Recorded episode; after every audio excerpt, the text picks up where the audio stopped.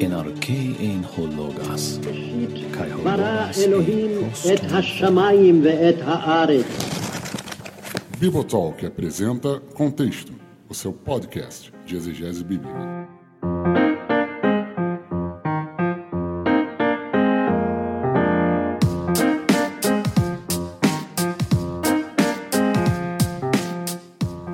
Todos, eu sou o Paulo Oni, bem-vindos ao Contexto, seu podcast de exegese bíblica, episódio de número 003. E depois de duas semaninhas aí aguardando por esse episódio, hoje nós vamos trazer para você um assunto muito importante que vai na cola daquilo que nós discutimos no nosso primeiro episódio quando nós falamos de exegese. Exegese é a arte de você investigar o texto, mas a pergunta de um milhão é: para que nós vamos investigar o texto? Ora, nós investigamos o texto para entender o texto, as verdades que esse texto nos comunica a partir da intenção do autor humano e também do autor, o nosso Deus, que revelou de maneira especial o conteúdo das Sagradas Escrituras para o seu povo. Então, esse episódio é um episódio básico aí para nós construirmos os episódios subsequentes quando nós vamos, por exemplo, lidar com textos ou quando nós formos lidar com metodologias ou com assuntos pertinentes à forma de nós investigarmos e entendermos o texto. Então, esse é episódio 1 e esse episódio 3, ó, são episódios muito importantes e vale a pena você escutar uma vez e depois escutar mais outra para que os conceitos fiquem aí bem claros na sua mente. Mas antes de entrarmos para o nosso assunto de hoje, vamos para os nossos prolegômenos.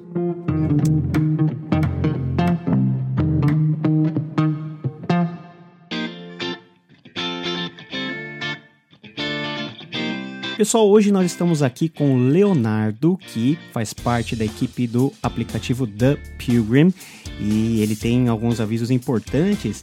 E o The Pilgrim é um aplicativo que eu uso e tem sido algo fenomenal porque ele traz, além de vários tipos de recursos como livros, algo que eu tenho usado bastante, que são os audiobooks.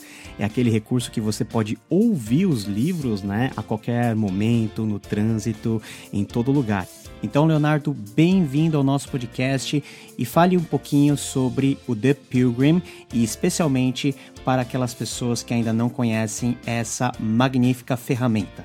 Oi, Paulo. Eu que agradeço aí a participação, o espaço que você dá para a gente aí no podcast. Você já apresentou muito bem a Pilgrim.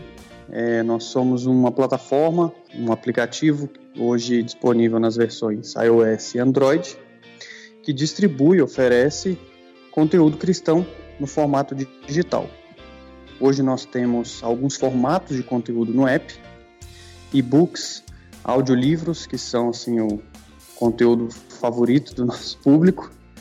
Temos resumos em áudio, temos cursos e palestras e também agora com artigos teológicos.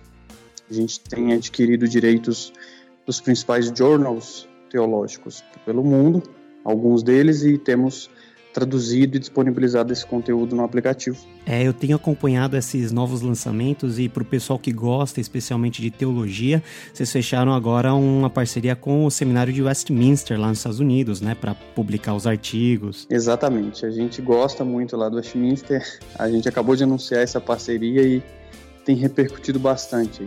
Legal. Muitos é, pastores e seminaristas, principalmente, têm se interessado por essa novidade porque é um journal teológico bem, bem respeitado, né? É, e, e, e, vocês começaram com uma ideia mais singela de audiobooks e de livros também eletrônicos, mas vocês já estão se transformando numa plataforma que está ah, englobando várias, vários outros recursos, curadoria de livros, artigos. A gente tem, eu também tenho um curso lá de teologia sistemática para a vida que você pode acessar. Então, Paulo, a gente começou com com audiolivros, né? Áudio, o nosso carro-chefe, assim.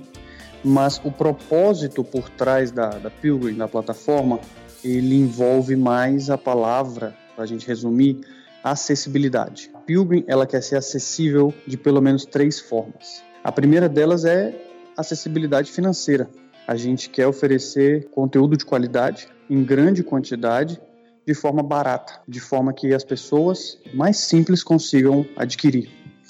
É, a gente, inclusive, já teve alguns testemunhos bem legais nessa linha de pastores de igrejas em favelas, em locais mais simples, que nos agradeceram muito porque agora os seus membros poderiam ter acesso a um conteúdo bom por um valor pequeno. Assim, eles não tinham condições de pagar 50 reais, 60, 70 em um livro, mas com um descontinho que a gente deu lá para a igreja como parceria, ele conseguia pagar 15 reais para ter acesso a tudo que ele precisava. Não, isso é muito verdade porque você optando pela assinatura anual, por exemplo, o preço sai ba mais barato do que um livro, né? Um livro mais substancioso em teologia, por exemplo, né? É, a assinatura mensal já fica mais barata, né, do que um livro normalmente. É, a segunda forma que a gente quer ser acessível é na forma de, da usabilidade. É, aí é que entra o áudio porque a gente percebeu e notou que o, a maior parte do consumo de conteúdo hoje no Ocidente, principalmente, principalmente entre os jovens, é de áudio. As pessoas estão sempre com fone de ouvido, ouvindo podcasts, ouvindo música, é, elas vão mandar mensagem no WhatsApp, elas mandam áudio. Então a gente queria disponibilizar conteúdo em formatos que as pessoas pudessem consumir a qualquer momento do seu dia. Então, essa é a diferença do áudio, por exemplo, a um livro impresso. Eu ouvi um audiolivro enquanto eu dirijo, enquanto eu lavo a louça, enquanto eu pratico exercícios, e eu normalmente não consigo ler um livro impresso ou um e-book nesses momentos. Então, a gente quer ser acessível na usabilidade.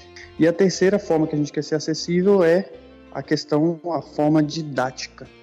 A gente quer que tenha conteúdo dentro do aplicativo é, de níveis e densidades diferentes.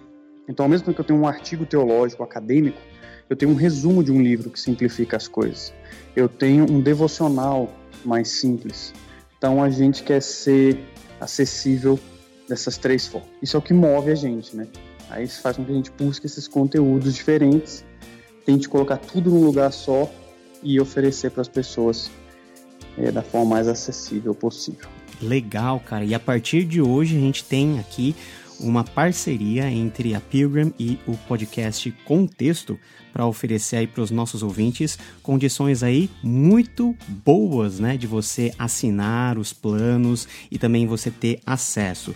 Você já tem lá disponível na plataforma 14 dias de uso gratuito para você testar, para você ouvir, para você sentir e se você consegue se habituar a ouvir, você vai gostar da experiência. E a partir do 15º dia, a assinatura mensal do primeiro mês sai no valor de R$ 1,99 centavos, cara. Então é a sua chance aí de você ter parte aí, você acessar e fazer parte dessa plataforma que tem crescido aqui no Brasil e tem disponibilizado um conteúdo de primeira qualidade. E também a nossa parceria vai se estender para o conteúdo. A Pilgrim vai trazer, através de parcerias que eles estão fechando agora, conteúdos aí exclusivos e conteúdos voltados para a área bíblica de exegese e de interpretação. É isso mesmo, Paulo. A gente acabou de fechar algumas parcerias, mas bem legais.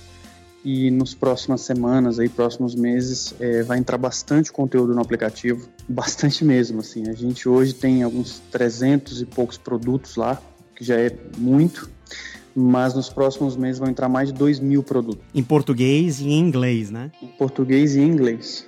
Então, as principais editoras e journals, vai ter muita coisa legal e bastante coisa nessa área exegética, hermenêutica, teologia bíblica, que eu acredito que vocês, seus ouvintes, vão apreciar bastante. Com certeza, cara. E a Pilgrim vem suprir uma área que a gente estava com muita demanda, que é fornecer material aí de qualidade bibliografia uh, dos mais renomados centros de produção e das editoras top aí no mundo. Você tem acesso, como nosso ouvinte aqui do contexto, um link aqui embaixo na descrição desse podcast em que você vai poder acessar e ter Além desses 14 dias gratuitos, o primeiro mês da assinatura por R$ 1,99 e também você vai poder ter todo o acesso a esse conteúdo que a Pilgrim está preparando com carinho para oferecer a você. E além disso, a partir dos próximos meses, nós vamos ter alguns conteúdos especiais aqui no nosso podcast em parceria com a Pilgrim. E fica aí, ó, ligado que já já vem boa novidade. Obrigado, Léo. Que Deus te abençoe e vamos lá difundir esse bom conhecimento para o nosso povo. Valeu, Paulo. Eu que agradeço. Espero que o pessoal goste experimente e aqueles que puderem também mandem sugestões e feedbacks para a gente. Beleza, é isso aí. Obrigado.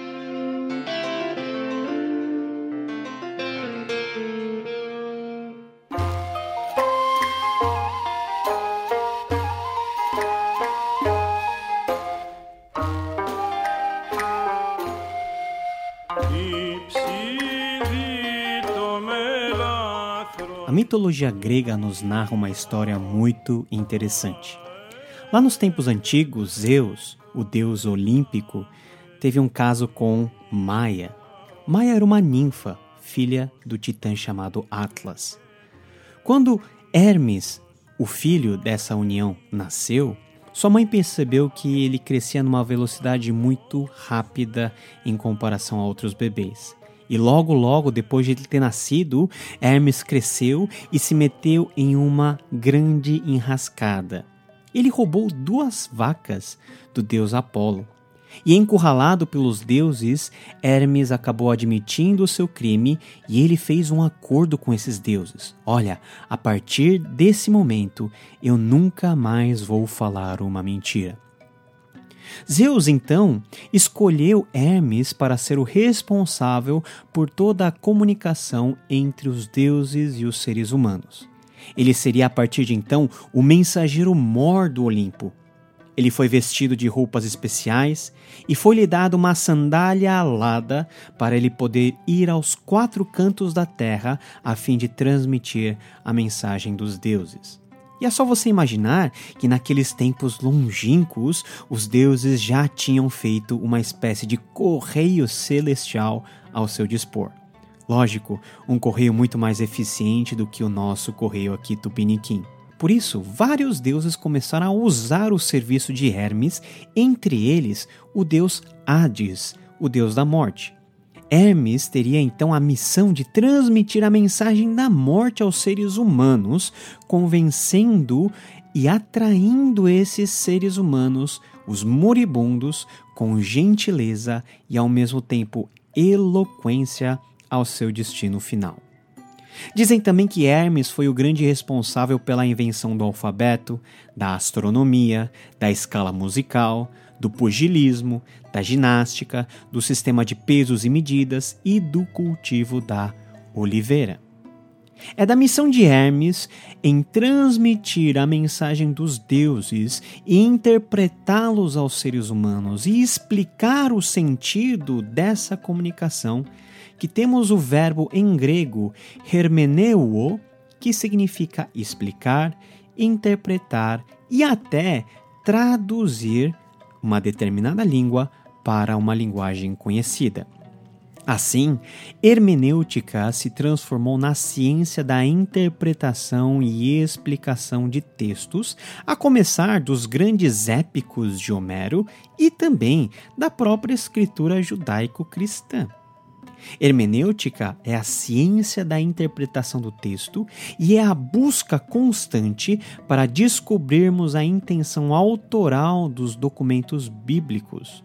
No primeiro momento, daqueles santos homens que escreveram e compilaram os textos da Bíblia Sagrada. Mas também a hermenêutica trata do nosso esforço de entendermos a própria intenção de Deus o autor por excelência da Bíblia, que se revelou por meio de homens e também por meio da escrita transmitida a nós, o seu povo.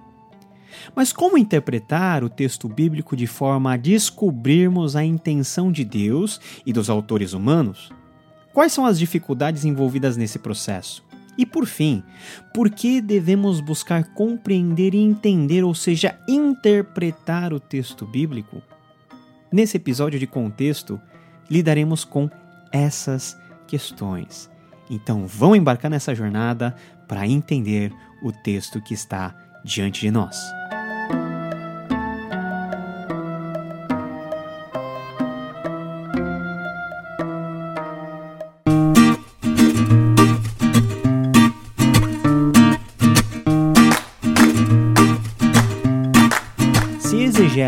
Esforço de investigarmos os aspectos textuais, ou seja, aquilo que está presente no texto, qual foi o contexto dentro do qual determinada obra foi escrita, quais são as linguagens, quais são os gêneros literários, ou seja, toda a forma do texto, a hermenêutica lida justamente com a mensagem que esse texto escrito nas mais variadas formas, dos mais diversos estilos e também nas mais diferentes línguas. É justamente o sentido desse texto que nós queremos entender.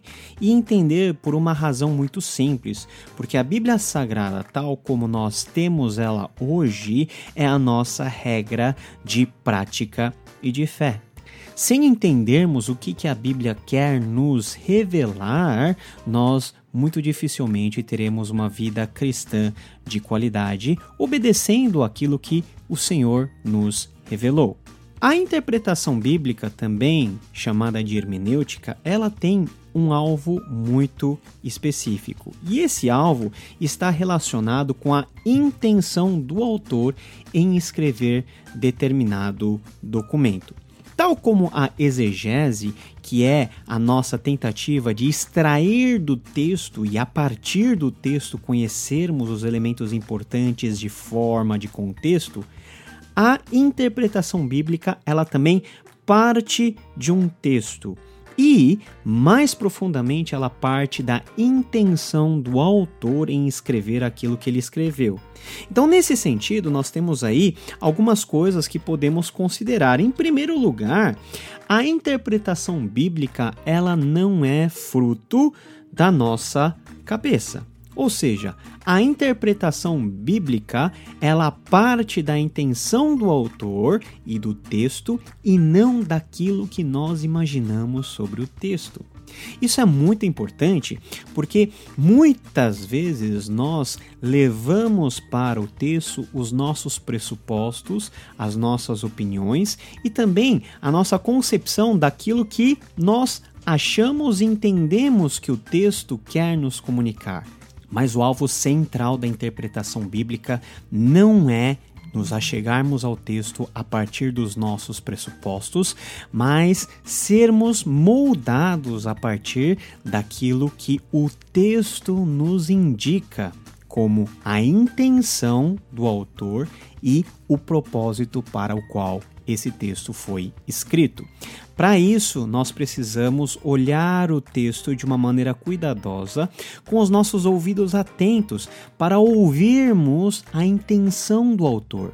O autor humano, aquele a quem Deus, de forma plenária verbal, ele revelou a sua vontade. Aquele que, dentro do seu contexto, escreveu e sintetizou a revelação por Deus recebida em linguagem humana. É essa intenção que deve ser o principal alvo da nossa capacidade de analisar e entender o texto, porque a palavra, ela é a palavra de Deus. E dizer que a Bíblia é a palavra de Deus significa que nós reconhecemos que a fonte única daquilo que está revelado nas sagradas escrituras é apenas a vontade soberana e maravilhosa, redentiva do Deus de Israel, do Deus que se revelou ao seu povo. Outro aspecto interessante da hermenêutica é que esse texto tem um objetivo claro de conduzir o ser humano a quem esse conteúdo é revelado ao conhecimento de Deus e conhecendo Deus, esse ser humano, pela própria palavra de Deus, é moldado para que possa viver de acordo com os padrões estabelecidos pelo próprio Deus, o Deus que se revelou por meio das Sagradas Escrituras. Isso é algo muito importante até analisando o meio e o tempo em que nós vivemos, porque nós temos uma preocupação e essa preocupação ela ela foi potencializada por todo o movimento empírico, pelo modernismo, por, toda, por todo o iluminismo e pelo liberalismo teológico, de considerar o texto apenas como um fruto de uma ação humana que não tem um objetivo transcendental, por exemplo. Então, aquele que se achega ao texto bíblico deveria, de acordo com a concepção da modernidade, se achegar com uma mente totalmente desprovida de qualquer tipo de pressuposto, de qualquer tipo de entendimento. Mas não, a Bíblia tem um objetivo claro, ela tem um alvo certeiro em comunicar a vontade de um Deus que tem características peculiares e cuja vontade vai na direção de apontar determinadas situações dentro do ser humano que o fizeram ficar longe desse Deus. E a partir disso, a palavra de Deus vai mostrando a esse ser humano o caminho da redenção. Então, os autores bíblicos, quando revelados por Deus, eles colocaram no texto bíblico exatamente aquilo que eles criam a respeito desse Deus e exatamente o teor da mensagem que lhes foi revelado de um Deus que tem um propósito certeiro, um propósito certo e cuja identidade é conhecida por meio daquilo que nos foi escrito. Em termos gerais, então, para a gente só começar a nossa conversa e também gerar um tipo de reflexão, nós, quando vamos interpretar o texto, praticar a hermenêutica, nós precisamos respeitar os autores bíblicos e também o Deus que se revelou por meio dos autores bíblicos e por meio da própria Escritura Sagrada. Respeitar os autores bíblicos e respeitar a voz da revelação de Deus significa você estar com os ouvidos e o coração atento à intenção, ao objetivo que eles queriam atingir em revelar e em escrever o texto bíblico tal qual nós temos nas nossas Bíblias hoje. E por isso, a tarefa de interpretar um texto bíblico não é uma tarefa fácil. É um trabalho duro, é um trabalho árduo que começa justamente na exegese. Você não pode entender um texto sem antes conhecer o texto. Você não pode extrair do texto verdades ou mensagens, ensinos éticos ou qualquer tipo de conclusão sem antes você ter domínio da letra, da forma, da linguagem, da tonalidade dramática, da retórica, de todos esses fatores que fazem parte do escopo daquilo que chamamos de exegese. E nesse sentido, exegese e hermenêutica são duas faces de uma mesma moeda. Uma coisa conduz à outra. Uma boa exegese dá subsídios para que você possa compreender e entender o texto da maneira correta, da maneira mais apropriada, justamente a intenção do autor, a intenção do Deus que se revela. E não é à toa que em 2 Timóteo 2, capítulo 15, Paulo diz assim para o seu amado discípulo: Esforce-se sempre para receber a aprovação do Deus a quem você serve. Seja um bom trabalhador que não tem de que se envergonhar e que ensina corretamente a palavra da verdade. Nas versões mais antigas, que sabe manejar bem a palavra da verdade. Manejar não está escrito no sentido de você manipular, de você usar ao seu bel prazer, mas como bem traduziu a nova versão transformadora, é no sentido de você entender. E a partir desse entendimento, você ensinar corretamente a palavra de Deus. E para isso, nós precisamos passar por essas etapas importantes: exegese, interpretação, e a partir da interpretação é que nós podemos ter subsídios suficientes para poder aplicar a nossa vida e também ensinar a nossa comunidade. Nesse sentido, é que Paulo exorta Timóteo a buscar pela aprovação de Deus. o que seria buscar a aprovação de Deus se não você está em conformidade aos propósitos e à intenção desse Deus que se revelou por meio das Sagradas Escrituras? Nós precisamos ser iluminados por Deus para entendermos a palavra de Deus, para entendermos o sentido dessa palavra, a fim de, de nós discipularmos, de nós evangelizarmos e assim cumprir o mandamento de Jesus.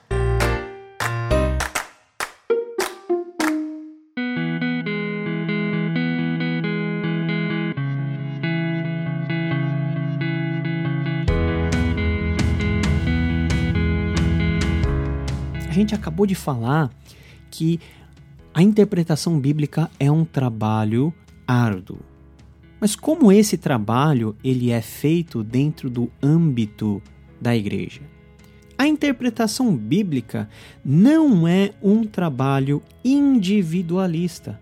Ou seja, é impossível nós interpretarmos a palavra de Deus sem a ajuda e o apoio dos nossos irmãos e da nossa comunidade.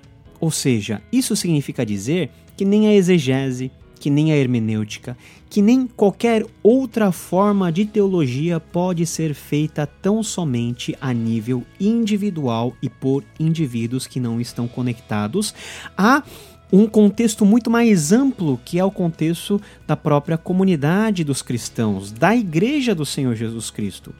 Muitas pessoas caem no seguinte erro: ah, eu vou interpretar esse texto e esse texto passa a ter uma verdade que é para mim. Ou eu entendo o texto dessa maneira e eu estou um pouco me lixando para a sua opinião. Pessoas que se fecham nas suas celas, fecham o seu entendimento e acham que aquilo que ele está fazendo é o certo e não importa nem sequer que as suas opiniões e a sua maneira de interpretar sejam colocados no crivo da opinião de outras pessoas. Esse é um perigo muito grande quando o assunto é interpretação bíblica. O nosso individualismo e a tendência cada vez mais crescente do nosso tempo e do nosso mundo de nós queremos nos relacionar com Deus apenas a nível vertical, tirando do horizonte justamente a forma horizontal de nós nos relacionarmos com Deus, que é amar, se enquadrar, respeitar, buscar a ajuda do outro e se apoiar no outro. A verdadeira interpretação bíblica ocorre com a comunidade e na comunidade dos cristãos. De maneira que aquilo que você entende como sendo a palavra de Deus, aquilo que você compreende do texto, tem que servir para abençoar a sua comunidade no sentido mais amplo. Não existe cristianismo praticado apenas no nível individual. Aquilo que eu compreendo dentro do meu coração tem que servir de bênção para a comunidade, para o outro, para o próximo. E na mesma medida, e olha só o perigo e a grande responsabilidade, quando nós interpretamos a Bíblia Sagrada de forma incorreta, de forma errônea, esse elo que nos liga com a comunidade faz com que esse entendimento errôneo possa servir de pedra de tropeço justamente para essa comunidade. Ao invés de trazer bênção, talvez uma interpretação errada das Sagradas Escrituras que eu tenho, ou de alguma porção da Bíblia, pode trazer confusão e não bênção. E como você vai se certificar que a maneira pela qual você está interpretando o texto é a maneira correta? Isso só é possível Lógico, dentro do âmbito espiritual, na medida em que você tem comunhão com Deus, mas também quando você pratica essa comunhão a nível interpessoal entre os irmãos dentro da igreja. É muito interessante porque um professor meu contou uma historinha bem curtinha que nos mostra essa nossa tendência de sermos individuais. Ele foi aplicar um trabalho e depois de alguns dias o aluno trouxe o trabalho dele totalmente escrito. Ele apresentou diante da mesa do professor e ele disse assim: Professor, quem fez esse trabalho foi eu, o Espírito Santo e a Bíblia e ninguém mais. E ele deve ter pensado que aquilo que ele estava falando era um mérito dele ter feito tudo sozinho, sem a ajuda de ninguém. Mas o professor olhou para ele e disse: Mas você não fez só você, o Espírito Santo e a Bíblia. Olha a Bíblia. Na mão de quantas pessoas essa tradução teve que passar para que você pudesse ler? Na mão de quantas pessoas as versões originais tiveram que ser transmitidas para que hoje você pudesse sentar e de maneira individual fizesse esse trabalho? Nós não estamos sozinhos e nós não podemos interpretar o texto de maneira individual, porque a nossa vida com Deus não é um convite a nos selarmos em nossos guetos particulares. Não. É um convite a vivermos a realidade do reino em reino. E reino pressupõe a existência de muitas pessoas que se submetem à autoridade do rei, no caso, o Senhor Jesus Cristo.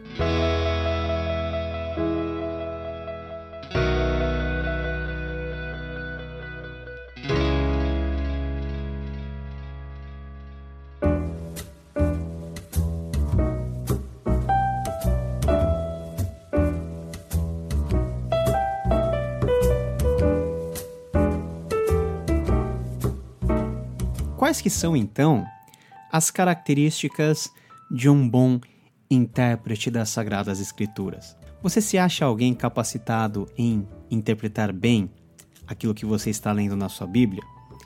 Eu queria compartilhar com vocês algumas características que são muito importantes antes mesmo até de nós nos atrevermos a ler o texto e tentar entender esse texto. E a primeira característica, para mim, é a questão da humildade.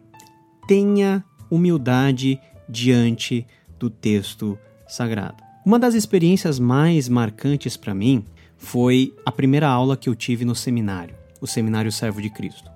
Eu sou a quarta geração de crentes na minha família.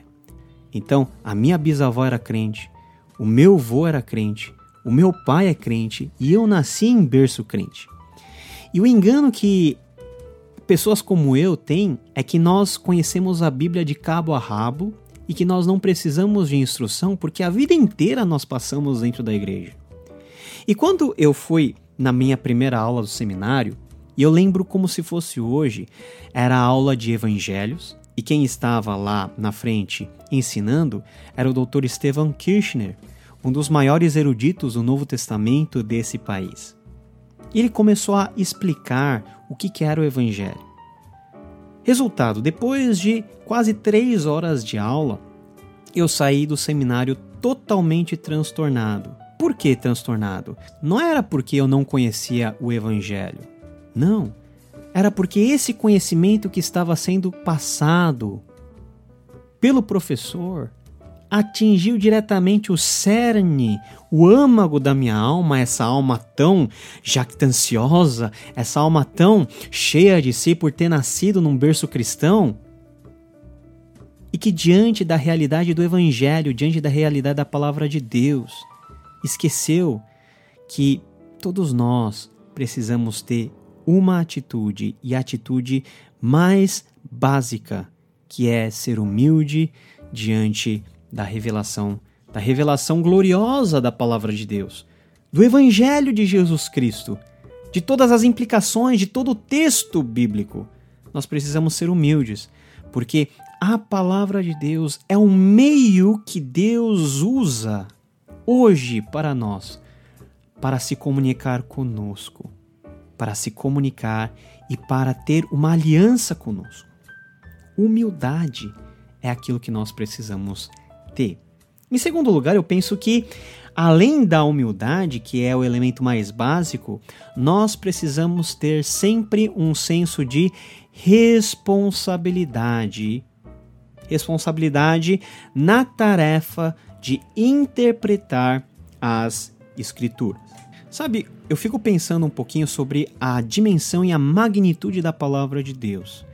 Aquilo que nos foi revelado é tão precioso, é tão grandioso, é tão perfeito, é tão cheio de majestade, de detalhe, de beleza, que ao nos depararmos com o texto e ao também nos depararmos com a nossa própria condição de limitação, de miséria e de pecado, Nós precisamos ter a mais clara sensação de que aquilo que nós estamos prestes a fazer, ou seja, interpretar o texto, requer de nós um senso de responsabilidade muito grande, porque nós estamos diante da palavra revelada por Deus, que tem o propósito claro e certeiro de nos apresentar quem Deus é e qual que é a vontade dele por meio de Jesus Cristo.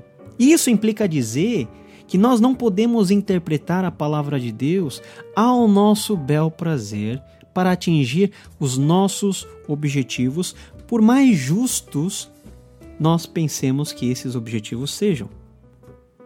Nós precisamos ter responsabilidade porque essa palavra não é nossa palavra. Essa palavra é a palavra de Deus.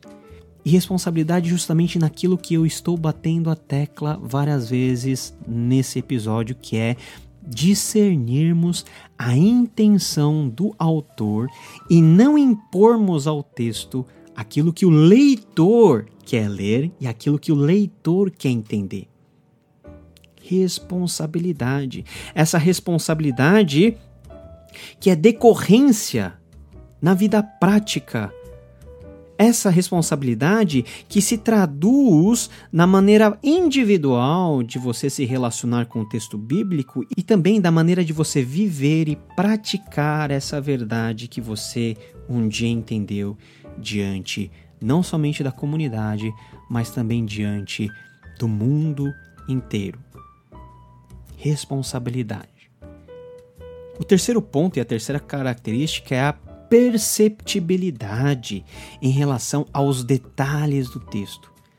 Nós precisamos ler o texto sagrado com uma mente aberta e também com uma mente sagaz. Nós precisamos aprender a fazer as conexões corretas quando nós lemos o texto sagrado. Nós temos que perceber no texto sagrado os detalhes corretos e esses detalhes que formam a grande teia daquilo que um dia Deus estabeleceu como a narrativa da redenção, aquilo que está escrito na Bíblia Sagrada. E isso só vem com o tempo. Nós não podemos achar que a nossa primeira leitura vai ser suficiente para nós entendermos todo o teor do texto sagrado. Muitas vezes, e quantas vezes isso não aconteceu, de nós termos que ler uma, duas, três vezes, de nós termos que voltar para textos anteriores, de prosseguirmos para textos posteriores, e só depois de uma lida global na palavra de Deus você tem a noção daquilo que o texto está falando e você consegue entender a dimensão do texto. E nesse sentido, é, é muito interessante que a regra principal e infalível da interpretação da Escritura é que a Escritura interpreta a própria Escritura. Scripture interpret Scripture. Isso quer dizer que a própria Escritura Sagrada, o próprio texto bíblico, ela cria todas as condições para que você possa compreender e entender eventuais textos mais difíceis. E os textos mais difíceis devem ser entendidos à luz de textos mais claros que falem de um mesmo tema. Quer ver um exemplo? Tenta ler Levítico. Você já parou para fazer essa experiência? Ler Levítico? Levítico é aquele livro maçante, né? Que você vê sangue para todo lado, animais sendo imolados, pessoas fazendo coisas estranhas, o templo sendo construído, toda a prática sacerdotal lá, toda evidenciada, e você, ao fim da leitura de Levítico, você fica coçando a cabeça e pergunta: Ok, nós lemos Levítico até agora, mas para que, que isso serve nos dias de hoje? Se hoje eu não levo animal para ser esfolado no templo, se no templo hoje o altar dos sacrifícios não está presente, se hoje uh, eu não vou para o templo, eu vou para a igreja que não tem sacerdote, tem pastor, como que a gente lida com todas essas coisas sem ter a percepção de que o livro de Levítico está conectado com algo muito mais amplo que vem muito tempo depois que a realidade do próprio sacrifício de Jesus Cristo em relação ao nosso pecado, em relação à nossa miséria e de como esse Jesus Cristo, prefigurado lá em Levítico, ele nos santifica de todo pecado. Então, a tarefa de interpretar a Bíblia, ela necessita de tempo, de experiência e de empenho para você notar e perceber e aguçar dentro do seu cérebro e dentro do seu coração essa capacidade de ligar os pontinhos, essa capacidade de você ligar o, a, o conceito A com o conceito B, e aí sim você tem uma imagem mais completa daquilo que o texto bíblico está nos passando como mensagem e como objetivo. Em último lugar, o texto bíblico ele deve ser interpretado por pessoas. Você concorda comigo? Você é uma pessoa. Mas que tipo de pessoa você tem que ser para você interpretar a Bíblia de forma correta? Qual é a identidade que você tem que ter? E a resposta é uma só. Você precisa ser regenerado. Você precisa conhecer Jesus Cristo. Você precisa ter a noção de que essa palavra revelada, ela é de fato revelação de Deus que versa e que aponta para a realidade de Jesus Cristo como Salvador e que hoje permanece como realidade na nossa vida comunitária, na nossa vida particular, por meio e tão somente pela ação do Espírito Santo.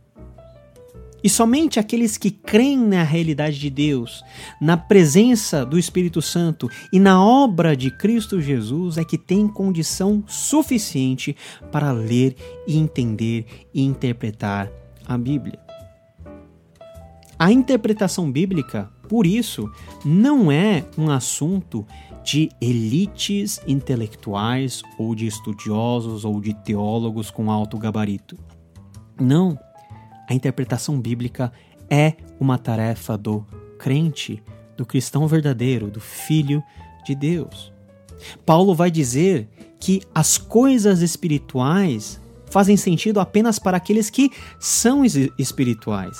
E não adianta as pessoas que são carnais, ou, ou seja, aquelas pessoas que não são regeneradas, as pessoas que não tiveram um encontro real com Jesus, e não adianta essas pessoas lerem o texto sagrado porque o amplo ele vai entender, ele vai entender das histórias, da lógica, até de alguns aspectos da doutrina, mas aquilo não vai fazer nenhum sentido para a vida dele. Vai ser apenas informação. Um amontoado de declarações que não necessariamente se constitui na verdade, na verdade revelada por Deus, para alcançar e redimir o homem a tarefa de interpretar o texto bíblico é algo muito sublime, que não está restrito às elites, que não está restrito às nossas posses ou aos nossos gêneros, não. A interpretação está aberta a todos aqueles que de bom grado abrem o seu coração e deixam o próprio Espírito Santo explicar-lhes as palavras as palavras de Jesus, as palavras de Deus. E tem uma história muito interessante que a própria Bíblia nos narra.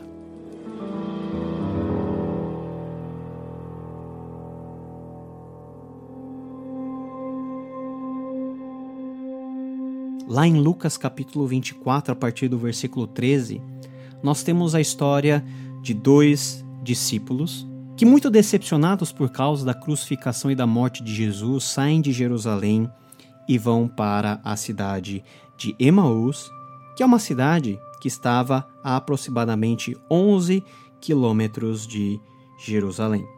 E esses dois discípulos vão andando, um deles chamado Cleopas, andando conversando, andando murmurando e andando tentando entender tudo aquilo que havia acontecido e de repente uma terceira pessoa se junta a essa conversa.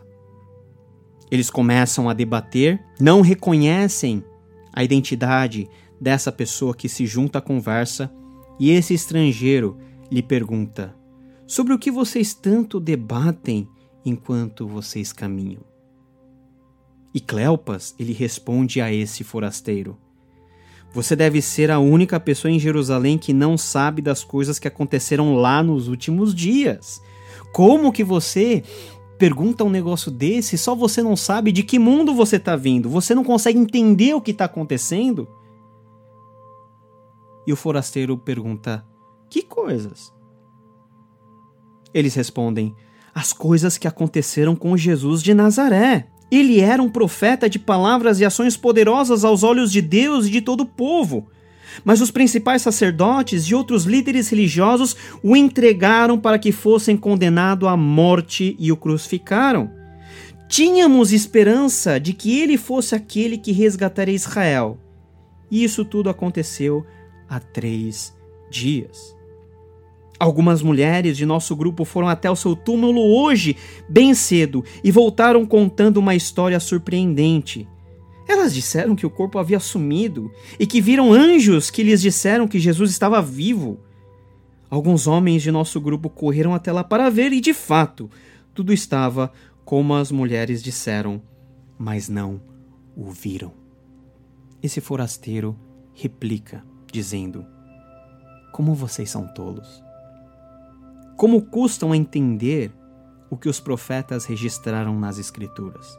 Não percebem que era necessário que o Cristo sofresse essas coisas antes de entrar em sua glória?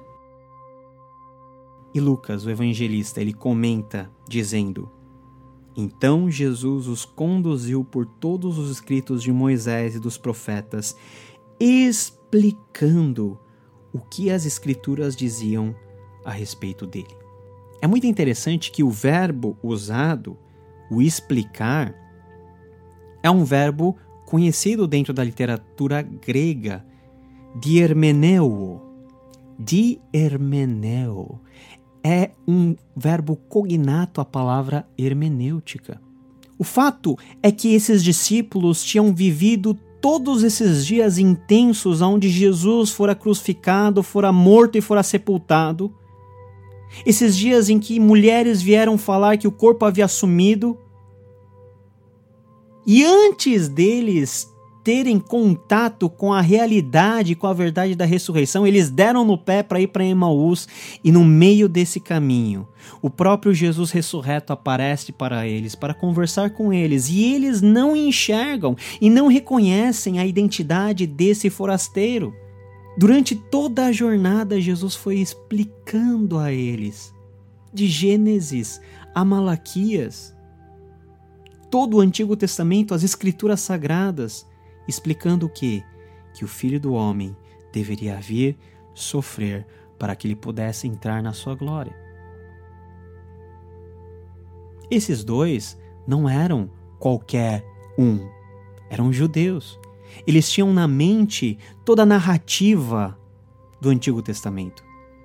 Eram os mesmos dois discípulos que haviam passado com Jesus três anos aprendendo, vendo e com certeza ouviram da própria boca de Jesus que era necessário que o filho do homem fosse entregue, fosse morto, crucificado e que ao terceiro dia ele seria ressuscitado.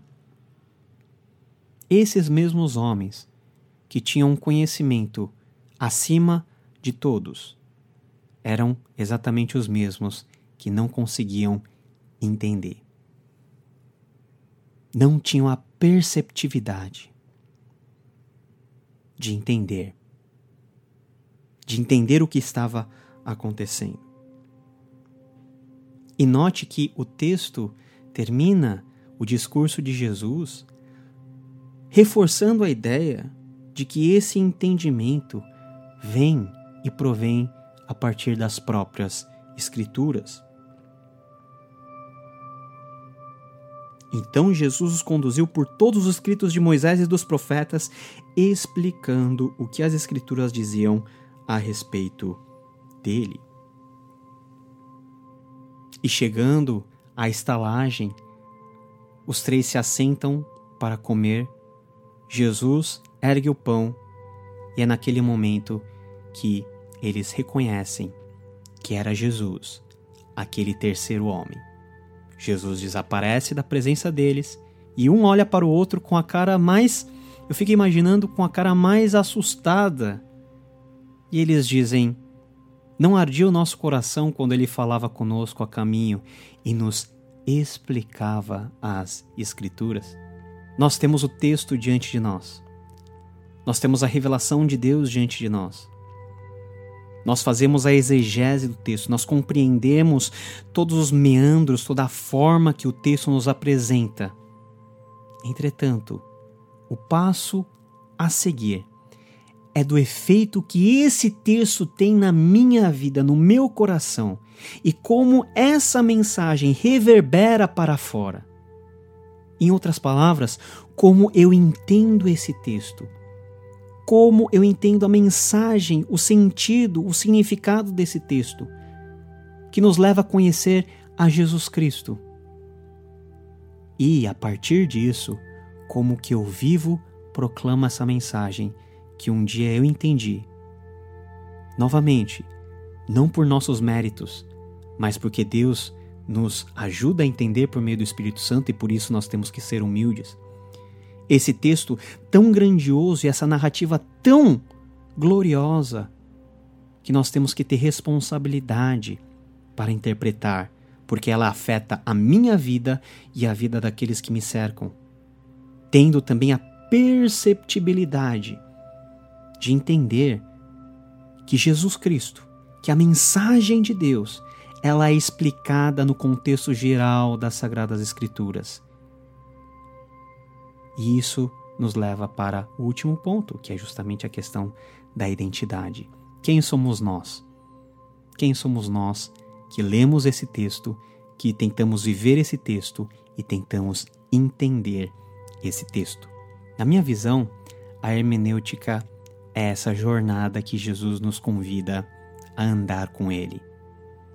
Jesus e esses dois discípulos de Emaús.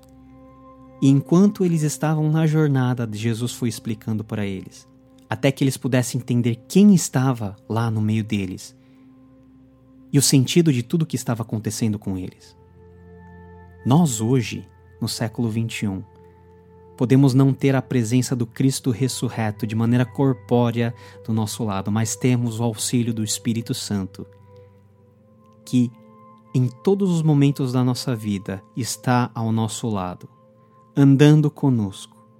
E quando nós estamos com a Bíblia Sagrada empunhada em mãos, o Divino Espírito está ao nosso lado, a nos auxiliar a interpretar o texto, a pegar todos os dados relevantes que nós coletamos na exegese, para que, por meio de tudo isso, e por meio da presença reveladora de Deus, a gente possa entender a gente possa compreender, a gente possa interpretar, para que a minha vida seja moldada à palavra e para que a minha vida, com uma identidade de regenerado, possa também servir para que aqueles que estão ao meu redor possam ser alcançados pela mesma graça de Deus.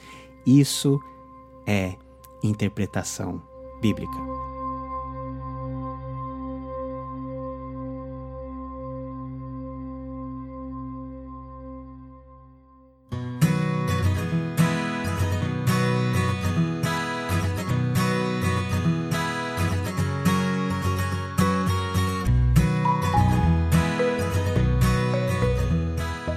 Depois dessa conversa tão gostosa sobre interpretação bíblica, vamos lá para o nosso primeiro momento de responder as perguntas dos nossos ouvintes.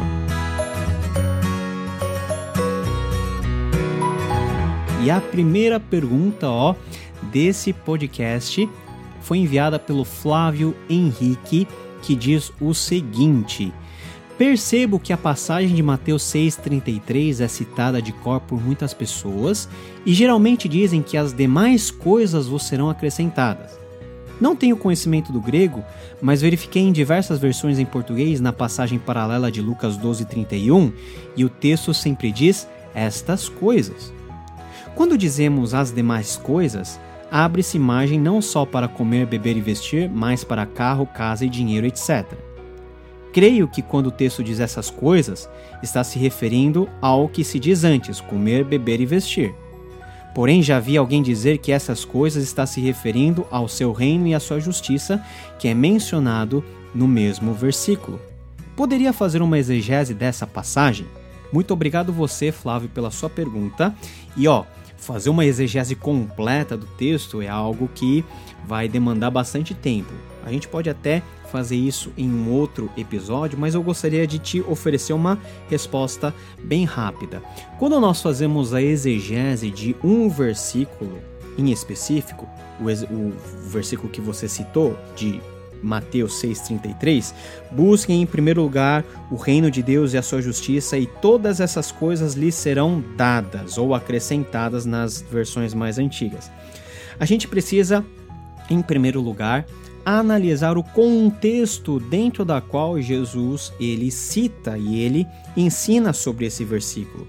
E qual que é o contexto geral? Jesus está falando no Sermão do Monte, que vai do capítulo 5 até o capítulo 7. É um sermão extenso que Mateus nos, nos apresenta, e o tema desse sermão é como Jesus entende que nós devemos viver a nossa vida pautada nos padrões do reino de Deus. Algo que começa aqui e agora e tem a sua decorrência para a eternidade.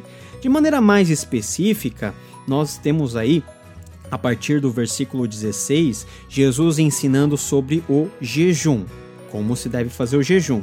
A partir do versículo 19, Jesus ensina como nós devemos tratar o dinheiro e os bens, aquilo que nós vestimos, aquilo que nós comemos. E Jesus nos ensina que nós não podemos amontoar coisas físicas aqui na terra, antes devemos acumular tesouros no céu. É o que ele fala do versículo 19 até o versículo 21. Depois, Jesus fala da questão dos olhos, dos olhos sendo usados para iluminar e não para você permanecer à escuridão, e termina no versículo 24 com a célebre passagem onde Jesus diz: Vocês não podem servir a Deus e ao dinheiro. A partir do versículo 25, Jesus vai estressando esse assunto e vai falar de todas as demandas e contingências da nossa vida diária. E faz a seguinte pergunta: a vida não é mais que comida e o corpo não é mais que a roupa? Não quer dizer que Jesus esteja apenas falando de comida ou de roupa, mas tudo o que nós podemos compreender como coisas acessórias na vida os nossos carros podem entrar nessa conta, o nosso dinheiro, a nossa profissão. Afinal, para Jesus, o que, que é mais importante? Aquilo que nós temos ou nós mesmos?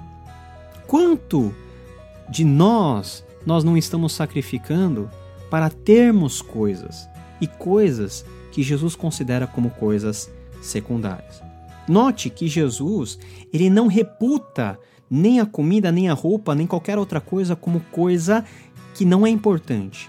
É importante, porque nós precisamos comer para viver, nós precisamos de roupas para nos vestir, nós precisamos de dinheiro para nos sustentarmos.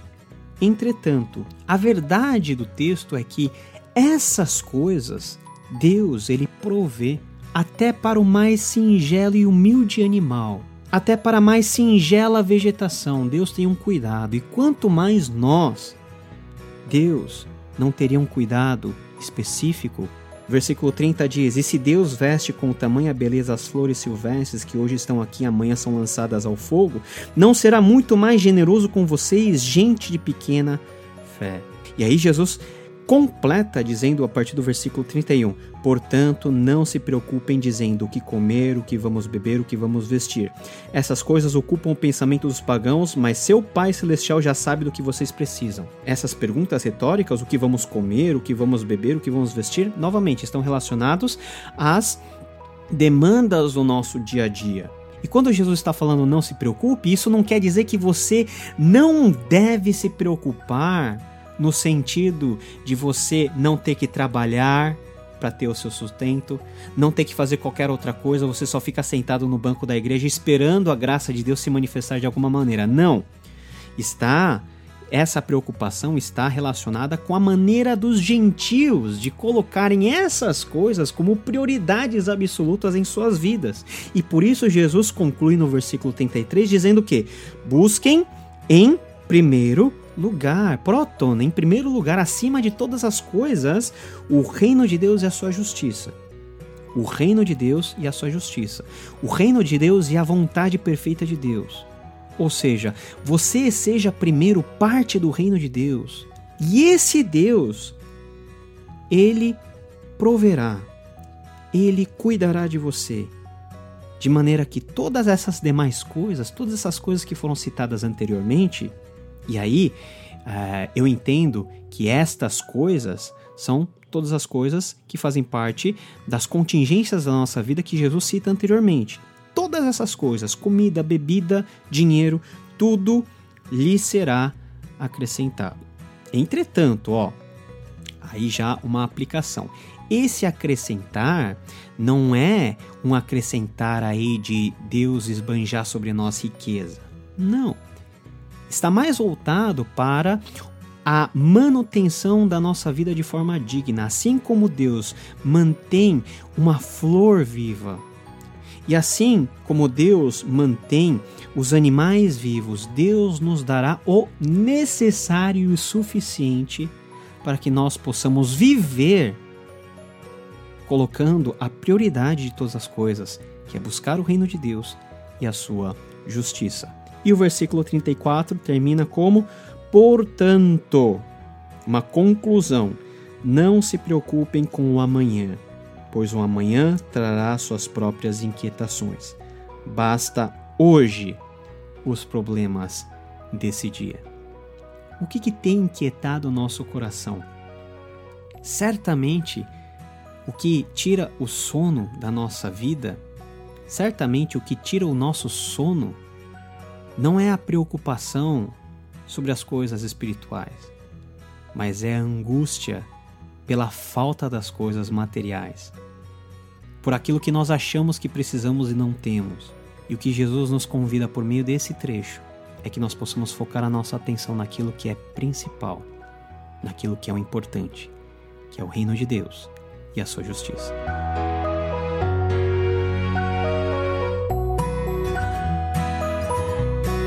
Então é isso, Flávio, que Deus te abençoe. E aí tá a nossa resposta. E se você também quiser enviar uma pergunta aí para que possa ser respondido no nosso podcast, em alguns dos nossos episódios, envie para contexto@bibotalk.com. Lembrando que contexto é tudo junto e com M. contexto@bibotalk.com. Então é isso, pessoal. Foi um prazer muito grande estar com vocês nessa uma hora que nós conversamos sobre interpretação, tiramos algumas dúvidas. Que Deus te abençoe. E o nosso encontro está marcado para daqui a duas semanas, quando lançaremos o nosso quarto episódio. Que Deus te abençoe e que te dê graça para viver em conhecimento e compreendendo a sua vontade dia após dia. Até mais, tchau!